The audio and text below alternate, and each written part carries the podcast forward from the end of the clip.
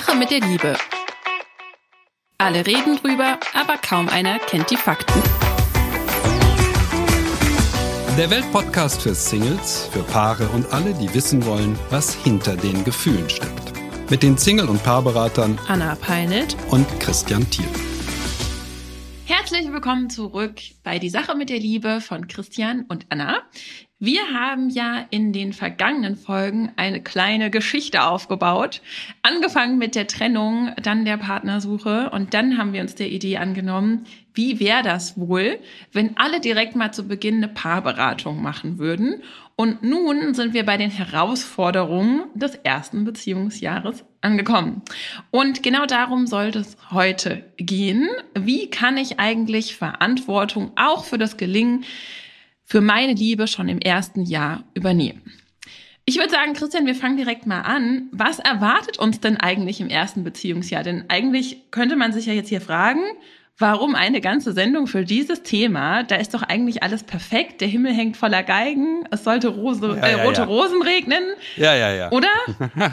ja, ja, ja, ja. Hollywood lässt grüßen. Also zunächst mal, ich habe zwar auch in der letzten Folge gesagt, aber das muss man wirklich betonen. Natürlich scheitern die allermeisten Beziehungen nicht im 20. Ehejahr, sondern im ersten, beziehungsweise im ersten Jahr des Kennenlernens. Also das erste Jahr, die ersten zwölf Monate, das ist die Probezeit. Das ist wie bei jedem neuen Job auch die Probezeit. Wir gucken, ob der andere wirklich zu uns passt. Und wir versuchen da einiges. Ja, wir sind zwar verliebt und diese Verliebtheit sorgt dafür, dass wir mit einer unglaublichen Energie aufeinander äh, prallen. Ja, also boah, du bist die richtige, du bist der Richtige.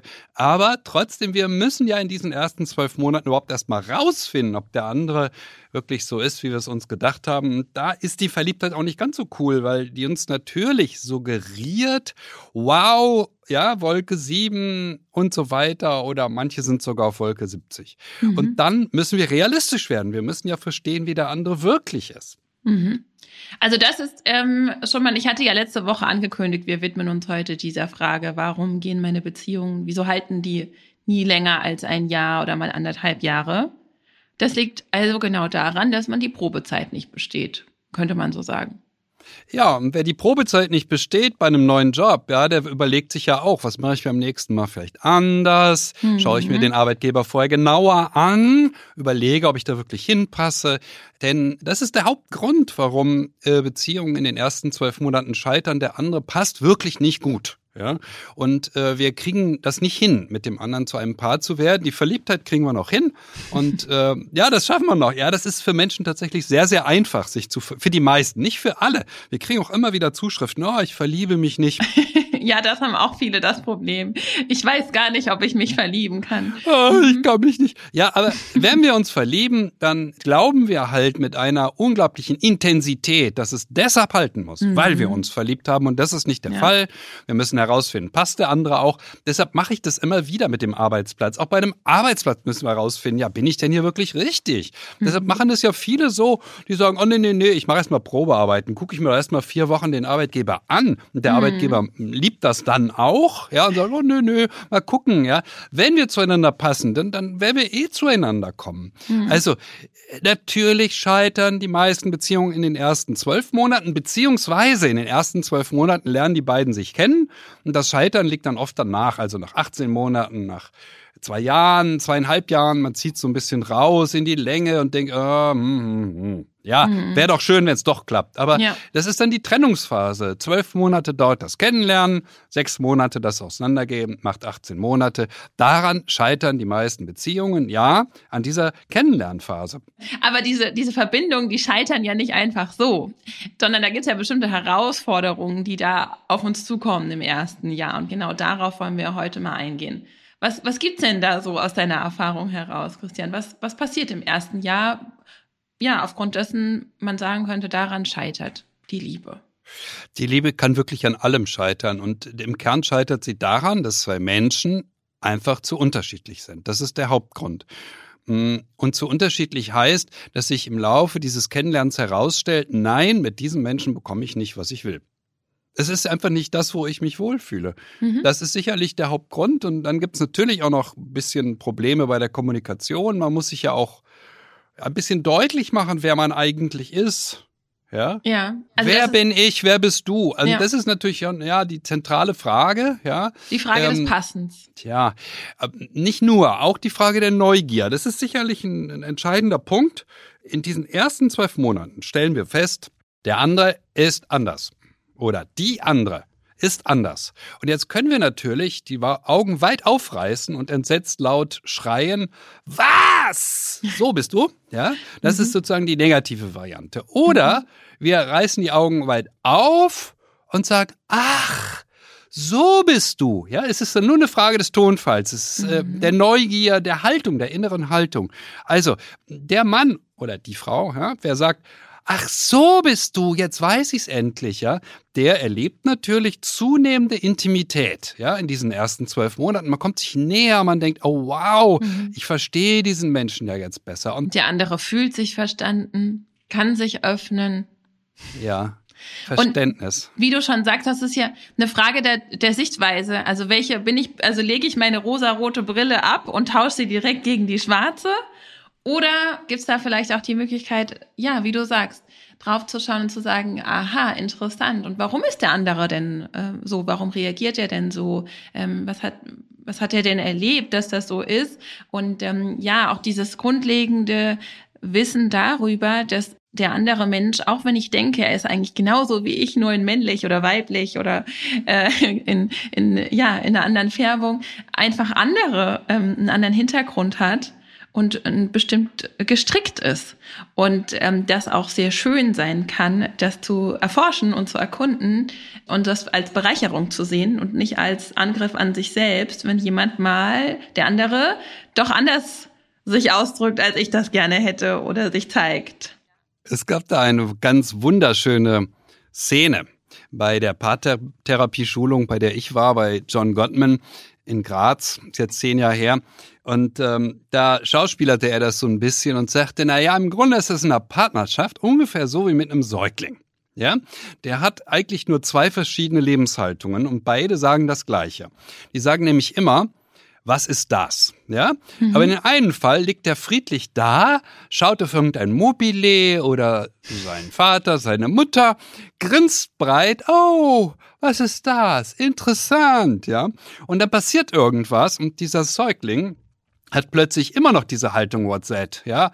Aber entsetzt, ja. Er schreit wie am Spieß, er brüllt, what's that? Hilfe, Hilfe, Hilfe, ja. Mhm. So hilflos sind kleine äh, Kinder, also Säuglinge. Ja, tatsächlich, das geht auch von jetzt auf gleich, weil irgendwas passiert. Vielleicht Hunger, vielleicht Bau, egal, ja. Und jetzt müssen die Eltern rausfinden, was hat denn das Kind? Mhm. Diese beiden Haltungen, ja, bedeuten immer das Gleiche. Was ist das? Was steht da vor mir? Was ist da vor mir? Nur, es sind natürlich grundverschieden, weil mhm. wenn der andere entsetzt schreit, so bist du, ich bin entsetzt, ja, dann entsteht eine riesige Distanz mhm. in der mhm. Partnerschaft, in der beginnenden Partnerschaft, in diesem Beziehungsversuch und dann steigt die Wahrscheinlichkeit, dass es scheitert, natürlich stark an. Und das liegt natürlich auch an so einer unrealistischen Erwartungshaltung an die Liebe, dass immer alles perfekt sein muss und wir sind immer gleicher Meinung und es ist immer alles und der andere reagiert genau so, wie ich das möchte. Und wenn man entsprechend der zweiten Art äh, Variante reagiert und sagt, what's that, Hilfe, ähm, und das nicht, ähm, ja, damit nicht umgehen kann, dann folgt ja ähm, eine Sache, über die wir letztes Mal schon gelernt haben, die gar nicht so schlimm ist, nämlich der erste Streit. Ein Paar, was, was viel streitet, hat, äh, oder was, was auch mal streitet, nicht viel streitet, aber was auch mal streitet, hat doch bessere Überlebenschancen als eins, was nur ähm, sich der Harmoniesucht hingibt die Harmoniesucht, die ist tatsächlich sehr verbreitet. Also wenn dann eine Monika und ein Stefan zu mir in die Beratung kommen und der, der Stefan sagt zu Monika Moni und die Moni sagt zum Stefan Steffi äh, oder nein, Steffi sagt sie nicht, aber bei anderen Namen. Also diese Verniedlichungsformen, ja, Jürgi und Klausi, Mausi, Klausi, Mausilein und so, da merkt man schon, oh, hier haben wir es jetzt mit sehr, sehr, sehr viel Harmoniesucht zu tun. Mhm. Ja die leiden drunter, wenn es mal zu einer Auseinandersetzung kommt. Ich sage nicht so gerne Streit, weil mit Streit verbinden wir auch, dass die Türen geschmissen werden, dass der Ton laut wird. Das kann ich nicht leiden. Das, ähm, das führt immer zu Problemen in jeder Partnerschaft, auch in mhm. jedem Beziehungsversuch. Ähm, aber sich auseinandersetzen, das ist in der Tat absolut Existenziell. Weil nur dann sind wir ehrlich, authentisch, wir sind wir selber und wir sagen, pass mal auf, das geht mit mir nicht. Kann ich nicht. Mhm. Mhm. Ja, das müssen wir tun. Wir müssen bereit dazu sein. Ja, es ist ja ein permanentes Austarieren von Grenzen. Da kommen zwei Menschen, treffen sich das erste Mal zusammen in dieser Konstellation, weil sie sich nicht richtig kennen gegenseitig. Und viele Menschen kennen sich aber selbst auch nicht so richtig und wissen, wo sind meine Grenzen, was brauche ich wirklich, wie kommuniziere ich das. Da muss äh, ja permanent eine, eine Verhandlung eigentlich äh, stattfinden finden, um sich da ja eine Struktur, eine neue aufzubauen. Ähm, und da kann man ganz viel abwenden, indem man das richtig macht. Denn wenn man da ja bestimmte Dinge wie Kritik, wie permanentes ähm, Lautwerden, Streiten, einfach nur, weil man die eigene Grenze ähm, nicht anders kommunizieren kann, ähm, erduldet und so weitermacht, dann schleichen sich ja dysfunktionale Muster auch ein, die dann nur sehr schwer nur noch rauszubekommen sind. Also ist das erste Jahr mit seinen, ja, mit, birgt da ja viel Potenzial, das genutzt werden kann mit Auseinandersetzungen, um hier eine, eine gesunde Kultur miteinander aufzubauen. Also bleiben Sie höflich, ist ohnehin immer die beste, äh, der beste Rat, äh, den ich immer wieder ausreiche. Wir mhm. haben in der ersten, wir haben in dem ersten Jahr fast immer einen sogenannten ersten Streit, so nenne ich ihn, und wir haben ihn ziemlich häufig rund um den neunten Monat, manchmal auch schon nach neun Wochen, aber nach neun Monaten etwa. Das hat mit dem Abflauen der äh, Verliebtheitshormone zu tun, kommt es oft in Partnerschaften zu einer ersten Auseinandersetzung um irgendeine offensichtlich nebensächliche, auf den ersten Blick nebensächliche Frage, aber wenn man genauer hinschaut, doch was äh, sehr Wichtiges. Ich erinnere mich noch gut an meinen ersten, meinen ersten Beratungsfall als Single-Berater. Das war ein Freund von mir und kein, äh, kein, kein offizieller Fall oder so, ja. Mhm. Ähm, und der hatte eine neue Partnerin und nach etwa neun Monaten passierte Folgendes. Die besuchten seine Schwester und ähm, na, dann äh, fuhren sie da so vor, die Schwester kam aus dem Haus und dann macht er den Kofferraum auf und dann nimmt die Schwester seinen Koffer und trägt ihn ins Haus. Und in dem Moment, die neue Frau steht daneben und denkt, nein, Nein, ich will keinen Mann, der sich von seiner Schwester den Koffer ins Haus tragen lässt. Ja? So, okay, dieser Mann war offensichtlich nicht nur von seiner Schwester, sondern auch von seiner Mutter ganz extrem verwöhnt worden. Und das wären dann oft sehr unselbstständige Männer. Und in dem Moment spürte sie, dass sie nur mit ihm zusammen sein kann, wenn er das ändert. Wenn er da ein bisschen tatkräftiger wird. Die hatten tatsächlich an dieser Stelle ihren ersten Streit. Und der erste Streit heißt ganz klar, so kann ich nicht mit dir zusammen sein. Das ist keine Erpressung und das ist auch keine Frechheit, sondern das ist eine Feststellung. Mhm. So kann ich nicht, kann nicht, geht mit mir nicht. Ja? Diesen Mut müssen wir haben, den diese Frau hatte und ich bewundere diesen Mut. Meistens sind es die Frauen, die ihn haben und nicht die Männer. Mhm. Äh, das muss ich, jetzt kommt wieder mein Männerbashing, du kennst das schon. Dafür beziehe ich dann immer wieder Prügel bei den Kommentaren, ja, aber es ist so, ja. Die Frauen machen das und die Männer beklagen sich dann auch noch. Ich kann ja gleich was sagen, was Frauen dann, ich, was, was Frauen vielleicht auch machen, was nicht so schön ist. Wir kommen zum Frauenbashing, das ist ja wunderbar. Nein, kein Frauenbashing, aber ich kann ja gleich mal was von mir erzählen. Okay, dann ist das ausgeglichen ausgeglichener. Ja, ich will nur die Männer ein bisschen auch beruhigen und sagen, Leute, ja, Frauen leisten für den Bestand von Partnerschaften wirklich ungeheuerliches. Die tun eine Menge dazu, aber die dafür noch zu kritisieren, ja, das ergibt keinen Sinn. Wir müssen deutlich sagen, wenn etwas passiert, was uns wirklich zutiefst kritisch stimmt, wo wir das Gefühl haben, nein, damit kann ich nicht leben. Und das betrifft in dem Fall ja jetzt das Verhalten. Wir können nicht den Charakter des anderen angreifen. Das geht nicht. Hm. Und natürlich entsteht dieses Verhalten mit dem Koffer aus seinem Charakter zunächst einmal, aber sein Verhalten kann er ändern. Er wird immer ein Verwöhnter bleiben, aber er wird lernen, dass er ab und an ein bisschen tatkräftiger mhm. sein muss, wenn er mit dieser Frau zusammen sein mhm. will. Darum geht es doch. Und das ist eben wichtig, dass sie das am Anfang sagt und nicht nach fünf Jahren Beziehung, weil dann denkt er sich ja auch, naja, die letzten fünf Jahre war das doch kein Problem, was ist jetzt los? Ja.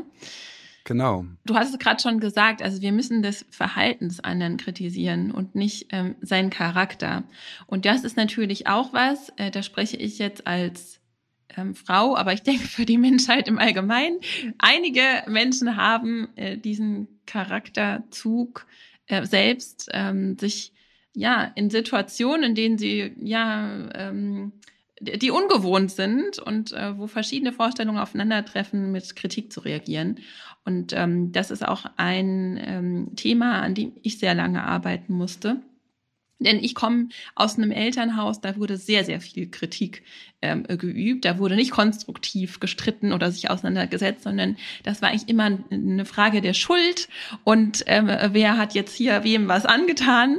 Und das ist eigentlich ähm, ja natürlich eine Sache, die ich übernommen habe, weil ich das gelernt habe, so geht man mit Konflikten um, ist allerdings überhaupt nicht, erstens nicht konstruktiv und zweitens, man übernimmt eben keine Verantwortung im Sinne von, was kann ich denn tun, um die Situation zu verbessern. Und deshalb ist es schon wichtig, wie diese Frau das auch getan getan hat, was anzusprechen und zu sagen, hier, so geht das nicht, denn ich wünsche mir ähm, einen Mann oder äh, einen Mann, der selbstständig ist, ähm, oder ich möchte das nicht, dass hier deine ähm, Familie zu viel Einfluss ähm, auf uns nimmt. Die Frage des Wie kommuniziere ich das ist aber so entscheidend, ähm, denn wir Menschen, wir haben ja so zwei Urängste, könnte man sagen. Die eine ist, nicht geliebt zu werden, und die andere ist nicht genug zu sein. Und wenn ich meinen Partner kritisiere, und da spreche ich jetzt mal wirklich aus privater, aus dem privaten Nähkästchen, denn das, diese Tendenz hatte ich sehr stark und natürlich muss ich sie immer noch, äh, muss ich daran arbeiten,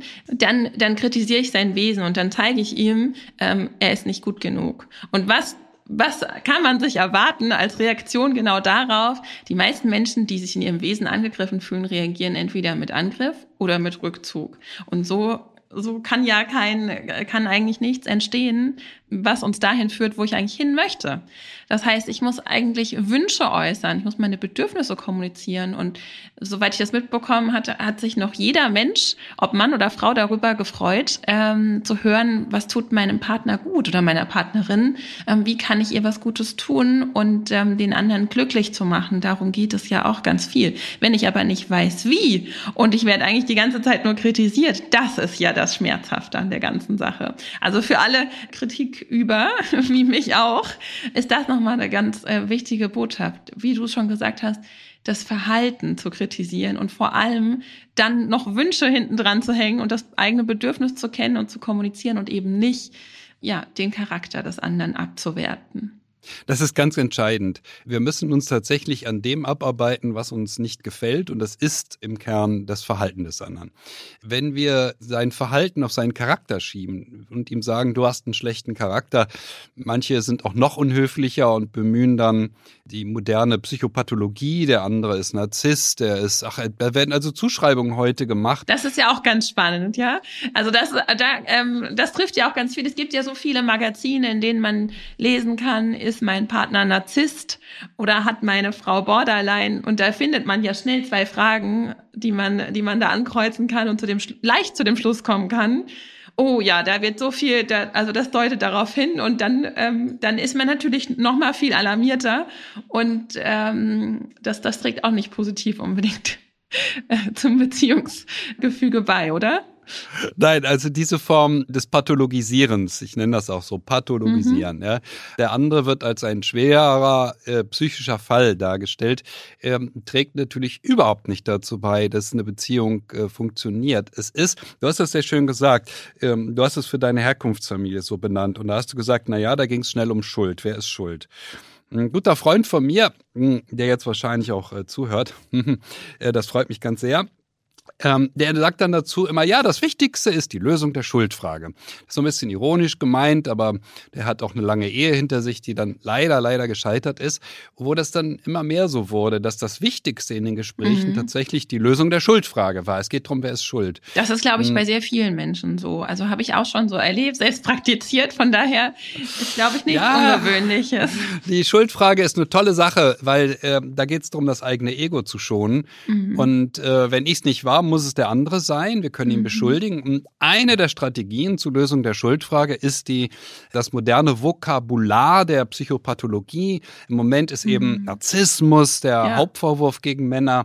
Frauen haben eine Borderline-Störung. Ja. Die brauchen, die brauchen nur einmal aus dem Häuschen geraten, da haben die eine genau. schwere Borderline-Störung. wow, sag ich da mal. Also, Oder er hört einmal nicht zu und ist Narzisst, ja. ja, so ungefähr. Also das ist alles so simpel gestrickt und ähm, das Leben ist ein bisschen komplizierter. Vor allen Dingen müssen wir ganz klar sehen, Menschen werden unter bestimmten Bedingungen ohnehin schwierig. Wenn sie sehr stark kritisiert werden, wenn eine Beziehung auf der Kippe steht, dann verhalten sich Menschen auch mal schwierig, ja, ohne dass sie eine schwere Störung haben. In Trennungssituationen, äh, bei langjährigen Partnerschaften passiert das unablässig, dass Menschen sich so verhalten, als seien sie erstens Narzissten, zweitens hätten sie eine schwere Borderline-Störung und drittens haben sie noch irgendwas, ja. Mhm. Das ist normal. Da muss die Kirche auch ein bisschen im Dorf lassen. Also nicht pathologisieren, nicht werten, nicht bewerten, den anderen mhm. auf das Verhalten konzentrieren und nochmal, nochmal denken an die zwei Stadien, in denen sich ein Säugling befindet, ja. Das neugierige What's that? Ja, so nett und in die Welt hinausschauen und dann dieses entsetzte Oh, what's that? Hilfe, Hilfe, Hilfe, ja. Mhm. Also dieses entsetzte ist tatsächlich einer der entscheidenden Punkte und deshalb ist die Kritik so schlimm. Die Kritik mhm. heißt, oh Gott, oh Gott, wie bist du denn? Das ist ja ganz schrecklich, mhm. ja. Das will keiner von uns hören. Wir wollen gerne, also, ah, wenn du es so machen würdest, wäre das für mich aber viel schöner. Damit können wir noch umgehen. Aber mit dem, also, das ist ja ganz schrecklich, wie du bist. Damit können wir nicht umgehen. Und diese Form der Negativität ruiniert einen großen Teil der Partnerschaften, die in den ersten zwölf Monaten scheitern. Ja. Ja. Also man versaut es sich damit äh, schon selbst und bestätigt sich auch. Oft liegt dieses Verhalten ja auch diese, dieses Entsetztsein und diese Angst, der andere könnte es böse mit mir meinen, daran, dass man eben schlechte Erfahrungen gemacht hat oder eine entsprechende Herkunftsfamilie hat. Nur braucht es dann ja positive Erfahrungen, die man draufsetzt. Und hier kann man selbst ganz viel tun, indem man eben ähm, ja, äh, mit, der, mit einer gut gefärbten Brille draufschaut und schaut, was kann man tun? Wie kann ich das verstehen? Wie kann ich diese Gestalten, so wie ich sie haben möchte? Und diese Neugier, die du angesprochen hast, äh, wie bist du? Warum bist du so, wie du bist? Wieso verhältst du dich so? das ist ja eine Sache, die eben viele Menschen auch erst machen, wenn sie in der Partnerschaft schon sind. Und eigentlich wäre das ja super, und das ist ja das, was wir beide schon in vielen Folgen geraten haben, man sollte sich rechtzeitig angucken, wer da vor einem sitzt und noch bevor man total hin und weg ist vom Hormonrausch.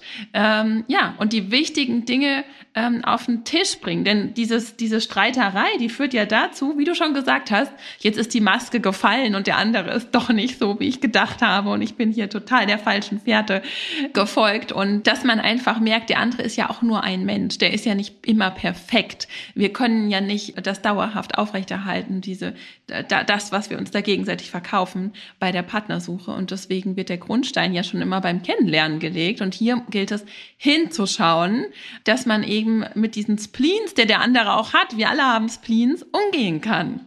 Das ist sicherlich, also das ist sicherlich die Grundlage. Wir als Singleberater, Singleberaterin, du sehen das sehr, sehr deutlich. Ja? Wer keine Dates hat, sondern gleich mit dem anderen in die Kiste steigt, der neigt natürlich dazu, unglaublich viel in den anderen hinein zu geheimnissen und so und so wird er sein. Die Enttäuschung, das Enttäuschungspotenzial ist so riesig. Ja, ich sehe das ja bei diesen Tinder-Dates. Mhm. Ja, Tinder-Dates heißt Sex beim ersten Mal oder Sex beim zweiten Mal, eins von mhm. beiden. Äh, nicht immer, ja, aber fast immer. Ja, das oder ist so davor. die Praxis. oder davor? Ja, hat mich neulich auch jemand gefragt, was ist das denn? Sex vom ersten Date, wie geht das? Ich sag, Moment mal, wo lebst du denn? Telefonsex, hallo. Ja, es gibt wirklich Paare, die mhm. haben Sex vor dem ersten Date. Die machen heißen Telefonsex, bevor sie sich überhaupt einmal gesehen haben. Na super. So, äh, ich habe ja gar nichts dagegen, wenn die Menschen das machen. Die dürfen das. Ja, nur sie sollen sich ja nicht beklagen über die Folgen, die das hat. Und die Folgen sind eben, dass sie den anderen ja gar nicht kennen. Und deshalb plädieren wir für diese Dates. Deshalb sagen wir lieber drei, vier Dates oder vier, fünf, von mir aus auch fünf, sechs. Ja? Mhm.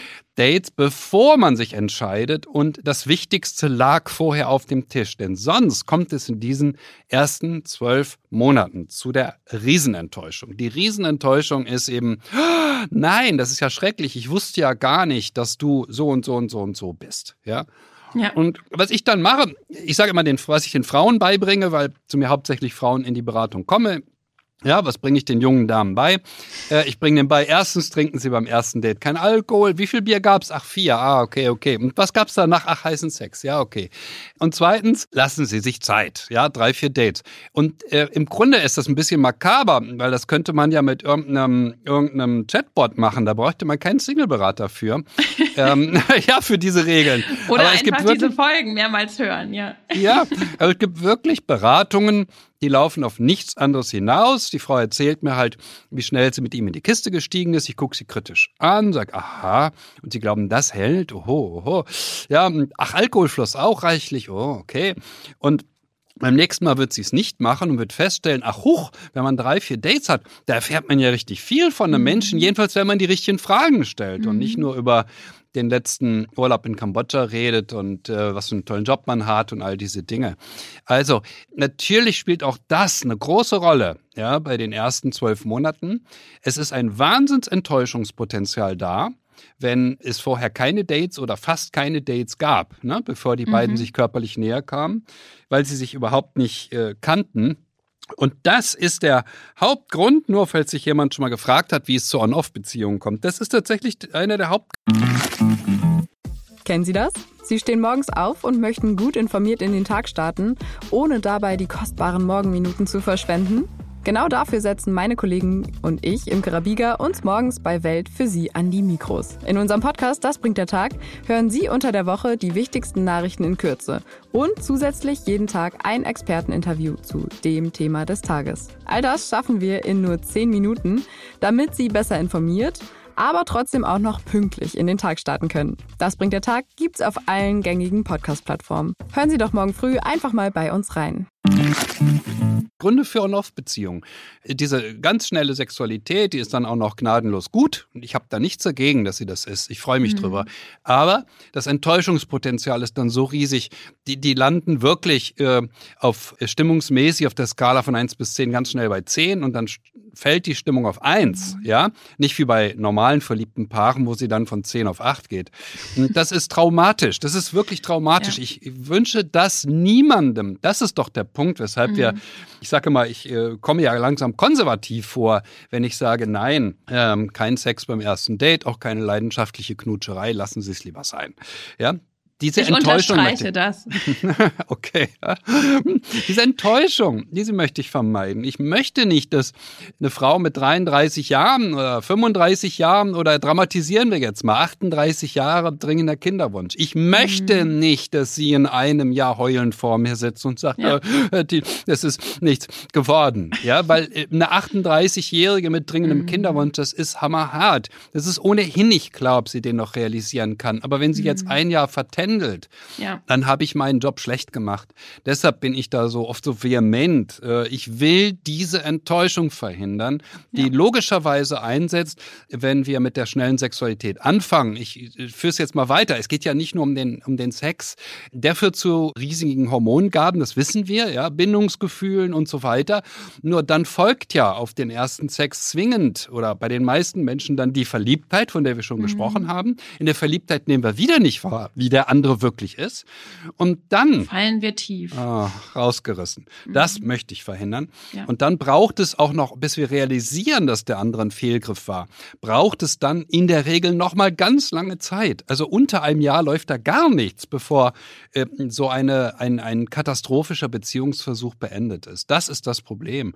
Und ein Jahr mit heftigem On-Off, das wünsche ich einfach niemandem. So, mein Plädoyer. Ja, und das sind dann wieder diese, das sind dann einfach wieder diese, ja, negativen Referenzen, die man sammelt und vor denen man sich selbst auch schützen muss. Also ne, seid euch das selbst wert, äh, auch nochmal ein Appell, euch da genau hinzuschauen und auch das erste Jahr zu nutzen und unsere Tipps zu beherzigen, neugierig zu sein, ähm, für Verständnis zu sorgen und den anderen nicht zu kritisieren, sondern Wünsche zu äußern, denn das führt am Ende wieder nur zu schmerzhaften Erfahrungen, ähm, entweder durch den schnellen Sex oder durch dieses Verhalten, was man ja sich selbst immer wieder bestätigt. Ich habe nur kurze, schlechte Beziehungen und natürlich, äh, die Angst wird größer und umso empfindlicher wird man und umso schlechter werden diese Erfahrungen. Also man ist da ganz schnell in der Negativspirale. Jetzt haben wir noch, wie immer eigentlich, natürlich eine Frage von einem Zuhörer diesmal.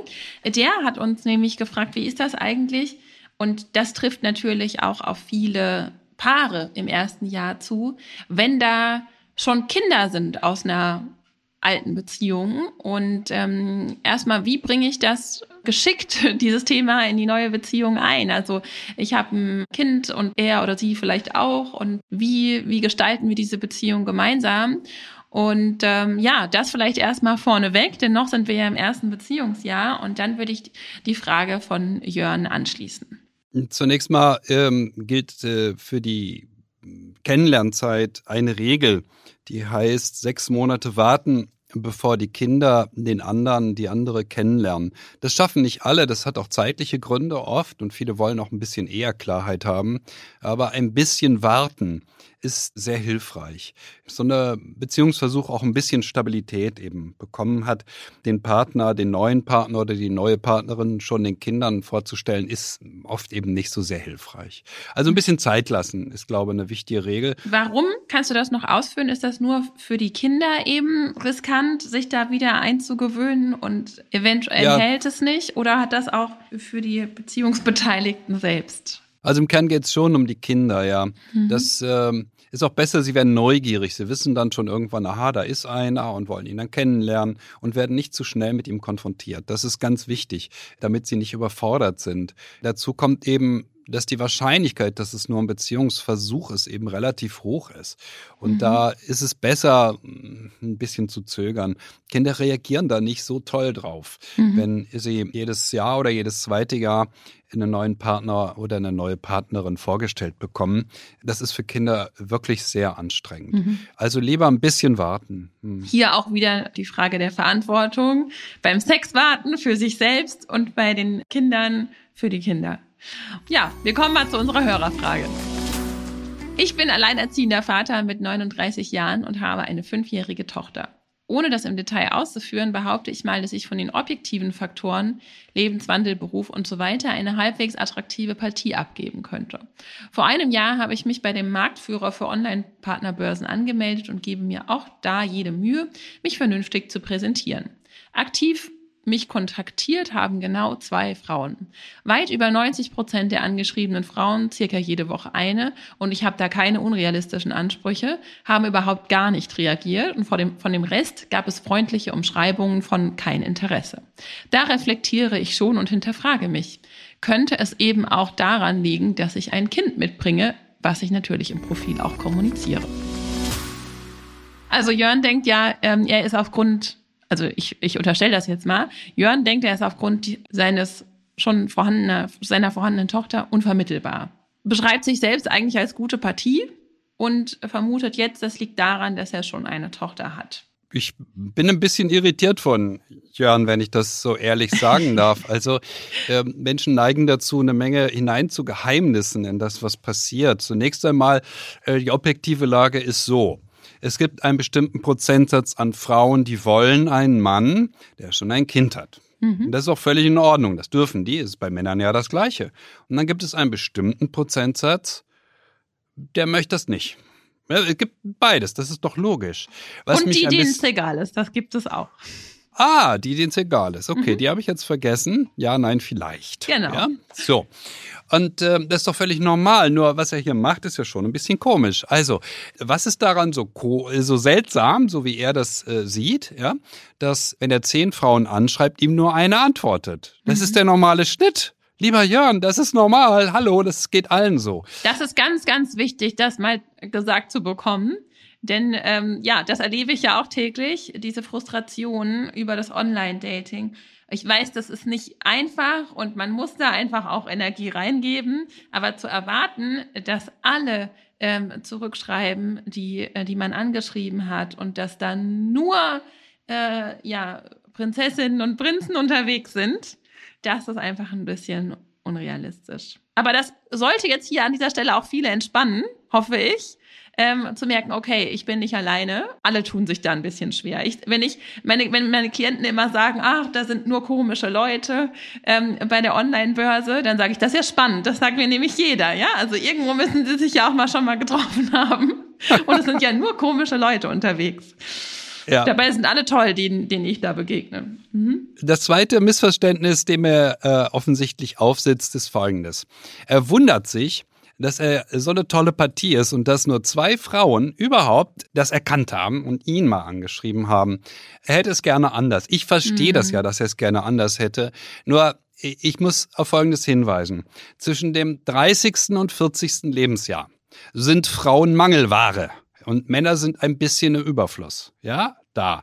Ein bisschen mehr, nur ein bisschen. Und das führt dazu, dass die Frauen pausenlos Zuschriften bekommen. Und diese Zuschriften müssen die Frauen abarbeiten. Die müssen mhm. eine nach der anderen lesen. Das ist Arbeit. Da müssen sie auf die Profile schauen. Das ist Arbeit. Die sind ja. damit beschäftigt, diese Zuschriften zu beantworten. Die kommen überhaupt nicht dazu, selber zu suchen.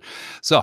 Und jetzt kommt das gleiche Phänomen. Ich meine, wir haben ja nicht nur Singles, die 39 sind. Wir haben auch Singles, die sind 49 oder 55. Jetzt kommt das gleiche Phänomen zwischen 50 und 60. Jetzt ist es aber andersrum. Jetzt gibt es ein bisschen zu viele Frauen, ein bisschen zu wenig Männer. Und jetzt ist das Gleiche für die Frauen. Jetzt müssen die Frauen alle Männer anschreiben und jammern mir die Ohren voll. Oh, nur jeder Zehnte antwortet mir, mhm. ja. Und mich schreibt keiner an. Ich sage, ich weiß, warum sie keiner anschreibt. Die kommen nicht dazu, die Kerle. So, und zwischen 40 und 50 haben wir so eine Mischung. Da ist es mal so, mal so. Aber diese Verzerrung auf dem, auf dem Partnerschaftsmarkt, ja, führt eben dazu, dass die Jungen jungen Männer, sage ich dann immer, ne, zwischen 30 und 40, aus meiner Sicht ist das ja ziemlich jung, äh, sich bemühen müssen, überhaupt mal ein Date zu bekommen oder überhaupt mal eine Zuschrift, überhaupt mal ja, eine Antwort zu bekommen. Und umgekehrt ist es eben äh, bei den höheren Altersgruppen, also ab 50 etwa so, äh, dass sich das umgekehrt hat. Ja, er ist da ja auch ein ein Stück weit äh, diesen Mythos aufgesessen, sich finden zu lassen. Und das ist sowieso, also in jedem Alter und jedem Geschlecht würde ich raten, nehmt doch die Suche selbst in die Hand. Wir haben ja oft genug schon erklärt, warum das nicht die beste Idee ist, zu warten, bis mich jemand anschreibt und dann passt das schon, sondern wirklich zu überlegen, wen suche ich denn, wen, wer passt zu mir und dann such, durchsuche ich da eben mal das Netz und schaue, ähm, wem ich eine, eine schöne, ein schönes Anschreiben zukommen lasse. Also das ist ja wirklich eigentlich, je nachdem, wie man das betrachten will, natürlich ist das schade, wenn man nicht angeschrieben wird. Aber das hat ja, Christian, du hast das schon schön erklärt, jetzt nichts damit zu tun, ähm, dass man nicht ähm, eine attraktive Partie sein könnte, sondern dass Überhaupt die Frauen nicht. damit beschäftigt sind und das auch gewohnt sind in diesem Alter oder in, dieser Situation ganz viele Zuschriften zu bekommen und gar nicht auf die Idee zu kommen, ähm, äh, hier selbst aktiv zu werden. Aber selbst diesen Frauen rate ich auch, schaut euch auch selbst mal um, wen gibt's denn da so? Weil das einfach, damit kommt man viel mehr in die Verantwortung und äh, gestaltet die Partnersuche aktiv und ist nicht, nicht Opfer äh, der Umstände.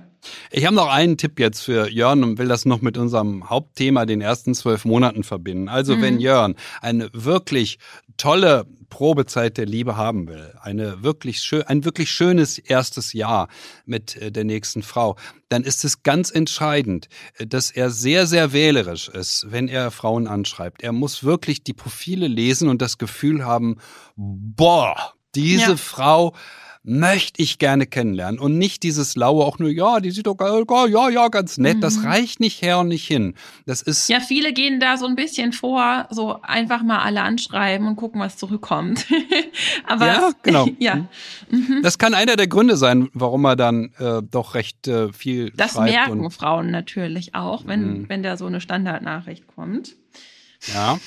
Also, sehr wählerisch zu sein, ist kein Fehler. Wir dürfen das. Männer dürfen das, Frauen dürfen das. Nur wenn wir sehr wählerisch sind, dann ist ein erstes Date überhaupt schön und dann mhm. haben wir eine gewisse Aussicht, dass wir eine tolle Zeit erleben in den ersten zwölf Monaten. Das ist eine, eine, ja, das kann ich total unterstreichen und das ist auch, also sehr schön den Bogen wieder zurückgespannt zum Hauptthema. Wir hatten einen Mythos eigentlich noch vorbereitet, den haben wir jetzt ganz vergessen rauszuhauen. Das war ja nämlich der Mythos. Liebe braucht keine Worte. Das wortlose sich verstehen. Es genau. steht hier bei mir. Ähm, und Liebe du hast es sehr schön. braucht keine Worte, haben wir es gesagt. Liebe braucht keine Worte, ja. Oder ich würde auch sagen, wenn es passt, dann passt's. Wenn's passt, dann passt. Ja, ja. Oh weh, oh weh. Also, Liebe braucht keine Worte. Das, das klingt wirklich schrecklich. Also, wenn wir das hören, ja, dann zucken mhm. wir, glaube ich, zusammen. Und, ähm, aber es ist eben tatsächlich einer der Kern, also einer der wichtigsten Grundpfeiler der Liebe, der romantischen Liebe in unserer Kultur, so wie wir romantische Liebe verstehen, ja. Das wortlose sich verstehen. Also, mhm. wenn, wenn du mich lieben würdest, dann würdest du hm, genau wissen, was ich jetzt brauche, so ja. ungefähr. Ich muss das gar nicht mehr sagen. Ja. Und das ist natürlich wirklich, ich habe das ja wirklich sehr, sehr, sehr betont, ja. Ich will die Neugier. Ich will, dass mhm. Paare neugierig aufeinander sind. Dazu müssen die reden. Fragen nicht, stellen. Hallo, wie war denn das so bei dir zu Hause? Und ach so, da hat man sich viel gestritten. Was heißt das für dich? Wie kommt, was hat das für Auswirkungen auf dich? Was bist du? Das Und bist du nachfragen. für ein Mensch. Ja, Mhm. wirklich. Ja.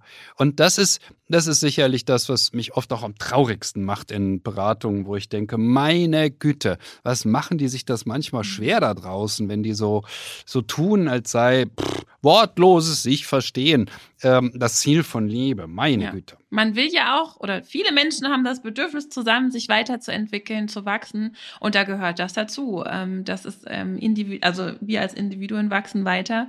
Und da müssen wir neugierig bleiben, denn sonst bleiben wir ja auf dem Stand von vor 20 Jahren äh, mit jemandem zusammen, den es so nicht mehr gibt. Also wir müssen, das geht äh, die ganze Beziehung lang, wenn sie schön sein soll, die Augen offen halten und uns fragen, was, was, was interessiert dich, was bewegt dich, ähm, warum denkst du so?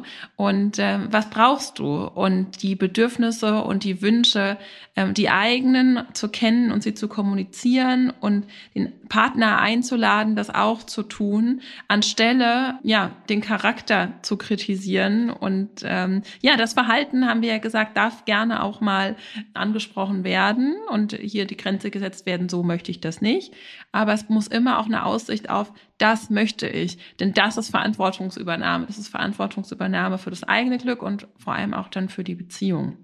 Also ob der andere sich wirklich eignet für so ein Langzeitprojekt, ja, wie du es jetzt skizziert hast. Mhm. Gemeinsames Wachsen, das zeigt sich eben in den ersten zwölf Monaten. Und auch da Mhm. kann der Daumen im einen oder anderen Fall mal nach unten gehen, dass man feststellt, ah, es ist eine tolle Frau, es ist ein toller Mann, aber das hat für mich persönlich nicht die Aussicht, ähm, dass es auch zwölf Jahre oder 20 Jahre werden. Das ist ja der Punkt. Das fragen wir uns in diesen zwölf Monaten, ja, der Probezeit der Mhm. Partnerschaft. Wie sind die Aussichten auf eine langfristige Partnerschaft mit meinem Gegenüber? Und das ist keine, keine Niederlage in dem Sinne, für mich als Berater jedenfalls nicht. Wenn ein Paar zu dem Schluss kommt, nein, mit dem anderen geht es nicht. Mhm. Das ist ein Learning, sagt man jetzt neudeutsch dazu, ja. Und es ist auch ein Learning, das ähm, weh tut. In der Liebe tut es immer weh, wenn es scheitert. Uns allen tut es weh. Aber es ist nicht in jedem Fall zu verhindern. Wir müssen damit leben in einer Kultur, die so ist wie die unsere. Also sprich, die Liebe ist ein Kind der Freiheit. Wir dürfen uns einfach verlieben und alles mal ausprobieren. Es ist Mhm. normal, dass wir lernen. Es ist normal, dass wir auch mal scheitern. Und daraus sollten wir aber unbedingt Schlüsse ziehen. Also diese, diese Niederlagen in den ersten zwölf Monaten sind nicht dafür da, um sie zu beweinen. Das tun wir auch. Aber Beim nächsten Mal schauen wir dann genauer hin. äh, beim nächsten Mal mache ich alles, nein, nicht alles anders, aber beim nächsten Mal lerne ich was draus. Ja, und da haben wir heute einige Tipps mitgegeben, die man da beherzigen kann beim Kennenlernen und auch im Beziehungsversuch. Und ähm, wir könnten da jetzt noch viel drüber reden, auch noch mal mehr äh, auf den Streit eingehen und so weiter. Und ähm, deshalb wird es ja noch weitere Folgen geben. Und in, in der nächsten Folge wird es mal wieder so ein bunter äh, Mix aus. Wir lassen uns da überraschen äh, von euren Zuschriften, die ihr sehr gerne an liebe.welt.de weiter uns schicken dürft und sollt. Wir freuen uns da jedes Mal sehr. Und es kommen ja auch immer wieder sehr spannende Themen auf. Und ähm, ja, ich würde sagen, fürs erste Jahr sind wir erstmal soweit durch. Und ähm, vielleicht gibt's noch eine Fortsetzung. Wir schauen mal, aber das nächste Mal erstmal wieder einen, einen, wie sagst du so schön, Christian? Mailback, Mailback. Ja, ich finde das so schön, die Mailback. Jawohl. Ja, das Lieblingsformat. Es ist so abwechslungsreich und äh, die die Zuschriften sind auch zum Teil sehr berührend und sehr, sehr schön und ähm, wir können nur immer so wenige hier einbringen und beim nächsten Mal können wir dann vier, fünf wahrscheinlich Uiuiui. ähm, Mal nehmen schauen, ob und, wir so weit kommen. Ja. und werden, werden gucken, dass wir da äh, zumindestens ein bisschen weiterhelfen können. Ja, ich freue mich drauf. Sehr gut. Ich mich auch. Und bis dahin genießt die Sonne und alles Liebe. Bis dahin.